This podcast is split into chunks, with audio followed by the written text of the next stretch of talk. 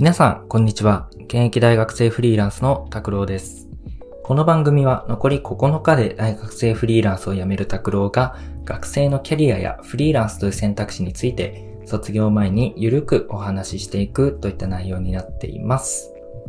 はい。ということで、今回のテーマはですね、えー、自分流貯金の仕方っていうのをテーマにお話ししたいなと思います。で、僕はですね、やっぱり大学生フリーランスをやっているということで、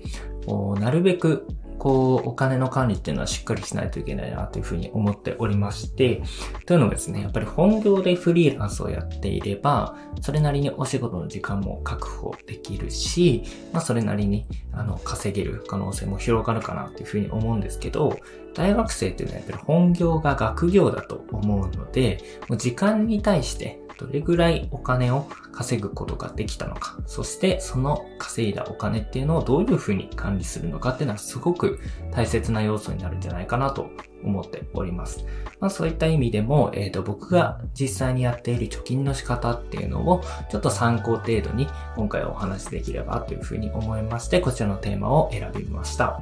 でですね、僕の貯金の仕方なんですけれども、えっ、ー、と、すごくシンプルですね。で、他の人も結構お勧めしてるやり方かなというふうに思うんですけど、えー、講座をですね、2つ作るっていうのが僕のやり方です。で、今持っている銀行口座っていうのが、えっ、ー、と、1つが PayPay 銀行の銀行口座ですね。PayPay 銀行については、以前の放送でもちょっとおすすめですよってお話をしたと思うんですけど、ま、PayPay 銀行の銀行口座が1つ。で、えー、それともう一つ、みずほ銀行の銀行口座が一つということで、計二つの銀行口座を使って、えー、お金の管理をしています。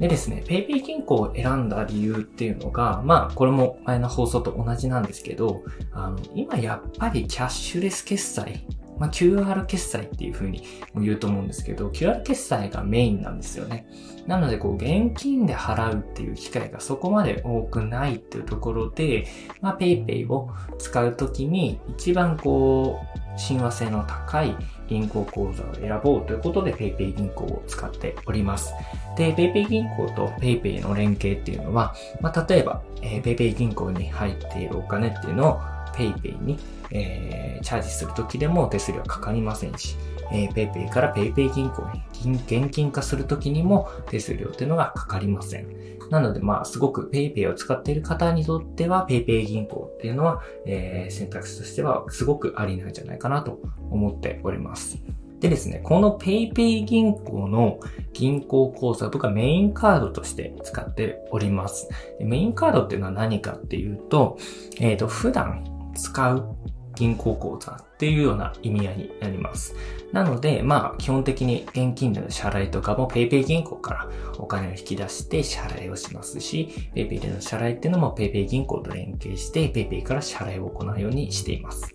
そうしたらですね、みずほ銀行の銀行口座は一体どういうふうに使っているかってところなんですけど、これはもう完全に貯金用として、えー、使っています。でですね、やっぱりこうお金って目の前にあると使ってしまう